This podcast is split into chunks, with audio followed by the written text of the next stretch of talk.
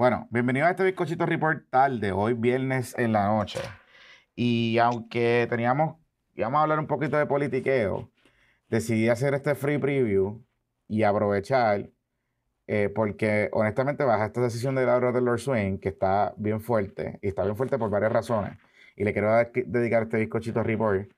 Eh, pero antes, eh, como todos sabemos, y precisamente por eso que tenemos la jueza de Taylor Swain, como todos sabemos, Puerto Rico está atravesando por una crisis financiera y este bizcochito report, que es un free preview, te lo regalan nuestros patrocitos pymes. Hoy está con nosotros la oficina del licenciado Carlos Manguán González, que está abierta y está orientando por teléfono de forma gratis y confidencial sobre la protección de la ley de quiebras, llamando al 787-753-0055. La ley de quiebras es la única ley que obliga a los acreedores a detener las llamadas de cobradores y a detener los embargos, reposiciones de autos, reorganizar deuda y salvar propiedades llama al licenciado Carlos Mangual al 753-0055 o también puede visitar la página de internet quiebras.net. La ley de quiebras es tu derecho de reorganizar y salvar propiedades en esta crisis económica. El licenciado Carlos Mangual, 753-0055. Y como les decía, este bizcochito report, hoy pues eh, decidí hacerlo y dedicárselo exclusivamente a esta decisión del tribunal, de la jueza Laura Taylor porque pues ya nosotros habíamos grabado y pues Luisito todavía está en recovery. Así que eh, llamé a un amigo que es un fototín, pero también es, un durito en experto en derechos laborales, derecho laboral. Y aunque eh, habíamos establecido una regla de que jamás iba a venir a PPP, pues hoy la meritaba, hoy la meritaba. Así que está con nosotros Cristian Arbelo, el licenciado, el licenciado Cristian Arbelo Forteza, ¿verdad? Es Forteza. Sí, como chocolate. Como chocolate Forteza. ¿Eres familia del chocolate Forteza? No soy familia de chocolate, ni de las grúas tampoco. Ay, Dios mío. Bueno, pero anyway, estamos aquí, estamos tarde, estamos grabando un viernes en la noche porque pues esta decisión bajó tardecito. Em, en esencia, antes de entrar en el detalle en particular, lo que la jueza Lara del Norte tenía ante sí era un challenge eh, a la ley que enmendaba la reforma laboral de Ricardo Rosselló. Esa ley contenía varias disposiciones, particularmente pues cosas relacionadas al empleo privado, ¿verdad? Al, esquema y a los derechos laborales en Puerto Rico. Y como se había diseñado y estructurado la ley, era para eh, precisamente el sector privado. Esa ley, la discusión, pues hubo un para para atrás, etcétera, pero no hay que entrar en ese detalle tanto, pero al final lo importante eh, es que este challenge lo lleva la Junta, pero lo lleva la Junta y trae a la Asociación de Comerciantes de Puerto Rico. Eh, particularmente a Sora y par de gente que llevaron este pleito y forzaron a la Junta a llevar este pleito y cuestionar la validez de la ley, particularmente la eh, consistencia con el plan fiscal del gobierno de Puerto Rico. Eh, estaban utilizando un argumento que todo el mundo pensaba, decía, pero ven acá, si esto es para reformar el empleo privado, ¿por qué carajo, por dónde la Junta se va a agarrar? Pero al final del día, la jueza lo que decide, en su opinión, más allá de todos los detalles, es una opinión de 39 páginas, pero en, síntesis lo que decide son dos cosas. Le dice al, gobierno de Puerto Rico que son unos chapuceros y a la legislatura también, que no pusieron, no pudieron poner en posición a la, a juez y al tribunal de, con datos de cómo esta ley no era inconsistente con el plan fiscal y cómo afectaba el plan fiscal. Y recordemos algo, que el plan fiscal del gobierno de Puerto Rico es un plan eh, a todas esencias económico, ¿no? De, desarrollo económico. Y el argumento que siempre utiliza la Junta es que cualquier legislación, aunque sea para el sector privado, si tiene algún efecto o incide con eh, la potencialidad de recaudos o desarrollo económico, etcétera, pudiese tener un impacto en el plan fiscal, ¿verdad? De recaudo del gobierno de Puerto Rico. Y por ahí ellos se han agarrado y el tribunal eh, consistentemente le ha dado la razón en ese sentido. Pero, pero, ¿Cuál es el efecto inmediato de esto, eh, Cristiancito Albelo? Chopercito. ¿Cuál es el efecto inmediato de esta situación? Bueno, el efecto inmediato es que todos los cambios que se, que se aprobaron con la reforma, eh, la, ley 41 del 2022, pues ya automáticamente eh, que son, son declarados nulos a inicio. ¿Qué significa eso? Que nunca existieron, nunca entraron en vigor. En, en, ese sentido, pues una cosa es lo que dice la ley y lo que dice la decisión y otra cosa es lo que en la práctica sucedió. ¿Y, y, por qué esto tiene un efecto eh, significativo? Pues porque hubo muchos patronos eh, que modificaron sus reglas, modificaron sus manuales de empleado. Y ahora, pues, tras esta decisión, pues van a tener que volver hacia atrás a lo, a, lo que era el Estado de Derecho cuando se aprobó la Ley 4 del 2017. A eso le tienes que añadir, eh, Jonathan, que muchos, muchos patronos pagaron el bono de Navidad con los criterios de y con lo que estaba dispuesto en, la ley, en la reforma laboral de, del, 2000, del 2022. Así que también eso es otra cosa que le tienes que añadir. Vacaciones, estamos hablando de los beneficios que se reconocieron o que se extendieron a empleados eh, de jornada parcial. Estamos hablando de, por ejemplo, el, el, la, confusión que había sobre si el texto de presunción en, a favor del empleado en caso de despido injustificado, en caso de despido bajo ley 80, si estaba a favor del patrono o estaba a favor del empleado, eso con la ley, con la ley 41 se había incorporado el texto que existía previo a la ley 4 del 2017. Ahora, pues eso también eh, tiene un efecto, tiene un efecto también eh, sobre los, em, los estudiantes universitarios. No sé si te acuerdas que una de las cosas que entró en el debate fue de que a los estudiantes universitarios en el día de descanso se le pagara doble en vez de a tiempo y medio. Eso también eh, se, se revierte. Estamos hablando también de la cantidad de horas que necesita trabajar un empleado para acumular eh, licencia. Estamos hablando también de varias cosas, los periodos prescriptivos de, de, de, las acciones eh, laborales también, eso es algo que, que, está sobre la mesa. El periodo probatorio, el, periodo probatorio se había cortado a, a, tres meses con la posibilidad de que si el patrono le enviaba una notificación al Departamento del Trabajo, se extendiera a, seis meses. Eso también se quitó y volvemos al Estado de Derecho de la Ley 4, entre otras cosas. O sea, estamos hablando de que toda la ley, al igual que la Ley 4, que enmendó una serie de leyes laborales, pues la ley, la ley, la, ley, la reforma laboral del 2022 enmendó una serie de leyes laborales. Pues todos esos cambios se revierten ahora. Y entonces, pues, hubo patronos que se aguantaron y dijeron, espérate, como la, la jueza Swain no ha decidido, yo no voy a cambiar mi sistema de nómina, yo no voy a cambiar mi, mis políticas, mis reglamentos, pero hubo otros que dijeron, espérate, espérate, voy a ser extra precavido y voy a hacer los cambios. Pues esos que hicieron los cambios, ahora van a, pues, si, a menos que quieran mantener en los derechos, ¿verdad? Porque es una posibilidad,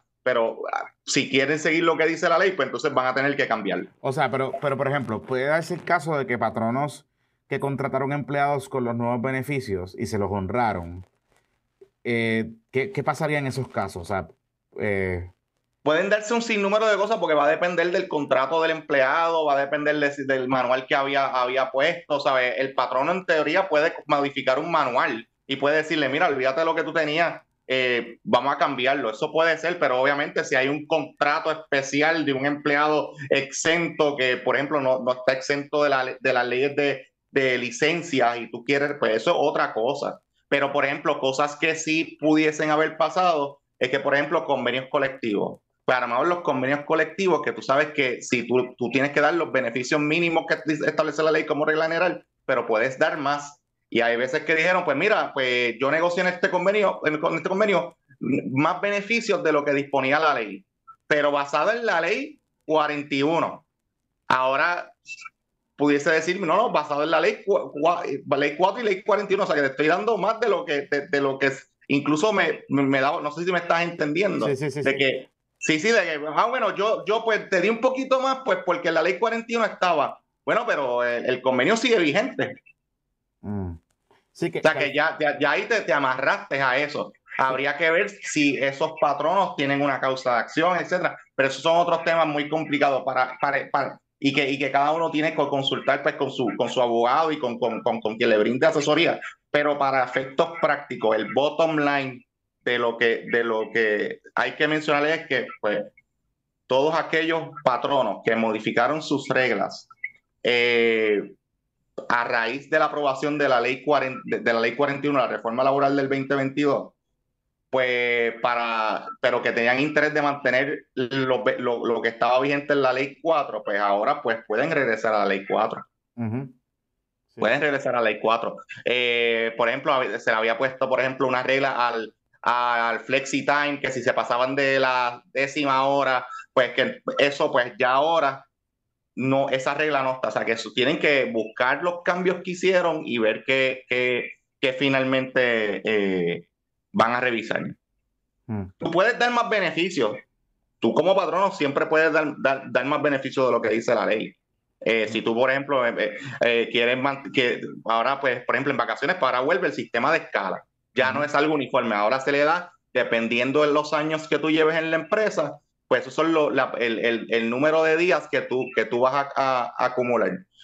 Pues el patrón puede decir, mira, ¿sabes qué? Yo no voy a hacerle caso a eso, yo te voy a dar más lo que ya estaba en la ley 41, lo puedo hacer, lo puedo hacer. Pero hubo gente que lo hizo por obligación. Hmm. Wow. ¿Qué lo que era? O sea que. Sí, no, no, el, lunes, cuando este, este Chino Report sale hoy, me imagino, viernes y mañana algunos lo escucharán mañana sábado, otros el domingo. Pues el lunes va a haber una ¿sabes? Va a haber un, un ¿sabes? Un Un, revolú, van a venir recursos, los empleados preguntando a recursos humanos, eh, las oficinas de recursos humanos preguntando la legal. Eso va a pasar, eso va, va, va, a pasar. Mira qué debo hacer, mira, pero esto, pero ya di este beneficio, pero mira, pero yo pagué el bono con la ley 41. Esa, ese tipo de cosas va a pasar. Eh, o sea que al final del día, este descojón, esta decisión es un descojón en términos, en términos prácticos. O sea, en términos prácticos es un descojón operacionalmente hablando para muchos patronos. ¿Cuán, cuán, eh, en tu experiencia, ¿cuán frecuente fue el cambio de los patronos en, eh, a esta ley? O sea, ¿cuán, ¿cuántos patronos adoptaron la, la, ley a pesar de que estaba siendo impugnada? ¿Cuál tú estimas? ¿Mucha gente? ¿Poca gente? Bueno, por lo menos nuestro consejo, por lo menos el consejo que yo le daba era, mira, esto es, esto es dependiendo del riesgo que tú, que tú quieras asumir. Había una situación de que pudiese ser que la jueza Taylor Swain no declarara nula esta, esta ley y pues tuviese que honrarse lo, de la ley 41. Eh, y eso pues se, le dio, pero lo que nosotros le habíamos dicho es, esto es un riesgo real y probablemente, con toda probabilidad, esto se va a revertir. Eso se, se hay hasta, hasta, un video mío ahí por ahí en donde estoy diciendo eso mismo. Eh, pero fueron bastantes patrones que dicen, mira, mira, para yo evitarme controversia, déjame yo cambiar el sistema de nómina, déjame yo mm. cambiarme el, el, el, manual de empleado de las políticas para mm. estar, lo, va a estar como dice la ley. Pues esos que fueron extremadamente precavidos, pues ahora van a tener que echar para atrás. Hmm. A menos que ellos quieran mantener lo que, lo que está, eso siempre está, ¿sabes? Ellos, pues, acuérdate, si la ley dice yo te voy a dar tanto de vacaciones, tú puedes darle más. Lo que pasa es que la ley establece ese mínimo. Claro, claro, claro. Sí, que, que al final del día. Eh, eh, es como el bono de Navidad, tú tienes que dar tanto según ciertas categorías. Tú das tanto de bono de Navidad, pues si tú quieres dar mil pesos y, quieres establecer, pues tú lo puedes hacer. Wow. Eh, al final del día, Aquí el problema, ¿verdad? Y ya, entrando un poco en la decisión, eh, llama la atención que la jueza lo que dice es que no la pusieron en posición para poder decidir. Eh, que en efecto los argumentos que plantea el gobierno y que plantea la, eh, la legislatura, que estaba también como parte de este caso, no fueron suficientes y no cumplían con la ley promesa. obviamente, o sea, desde el punto de vista de impacto, ¿verdad? Macro laboral, ¿Cómo esto impacta, o sea, cuán oneroso estaba haciendo en estos cambios para, los patronos en Puerto Rico? ¿Cuán costoso podía ser? ¿Cuán costoso podía ser qué? los cambios que se están implementando en la nueva reforma. O sea, ¿cuán costoso? Bueno, va a depender de la cantidad de empleados, porque acuérdate, va a depender de la cantidad de empleados. Va a depender de la cantidad, ¿por, qué la cantidad de empleados? Porque como sabes, Jonathan, mm. en, la, en la ley se establecieron cierta categoría, por ejemplo, los beneficios que daban las pymes las pequeñas y medianas empresas, eh, pues eran unos en específico en, torno a ciertas disposiciones, incluso la vigencia era distinta. Para unos patronos la ley entraba en vigor en un periodo y para otros patronos la ley entraba en, en otra fecha.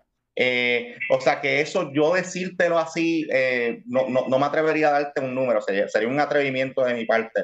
Pero vamos, pero imagínate las pequeñas y medianas empresas, no, no me voy a ir con lo grande, vamos a irnos con las pequeñas y medianas empresas. Cambiar el manual, dar los adiestramientos, cambiar el sistema de nómina, los que tengan automatizado. Pues eso... Eh, Sí, que tiene un costo, tiene un costo. O sea, son costos que tú los vas multiplicando y los vas multiplicando por todo el mundo. Y al final del día es que está. Y no tan solo eso, lo, de, lo, de, y no tan, lo que estoy diciendo, y no tan solo eso, lo del bono. Sí, sí, sí. Que, a lo mejor empleados que no, no habían trabajado las horas, pues como, traba, ¿me entiendes? Trabajaron y llegaron a cierto punto, pues pagaron el bono y pues ahora, pues, ah, mira, el, estamos en el Estado de Derecho de la Ley 4, 2017. Sí, sí, sí.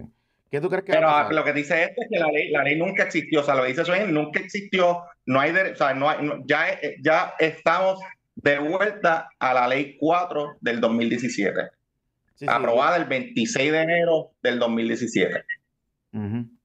Sí, que al final del día es que la ley nunca existió y, y obviamente el wording es para precisamente, me presumo yo, que para eh, evitar cualquier reclamación para atrás de algunos empleados que puedan decir, bueno, pero es que ya a mí me dieron estos beneficios. Este. Y eso va a depender porque, exacto, y eso, y eso pues, va, va, va, va, va a traer, va a traer o sea, mínimo, Jonathan. Mm,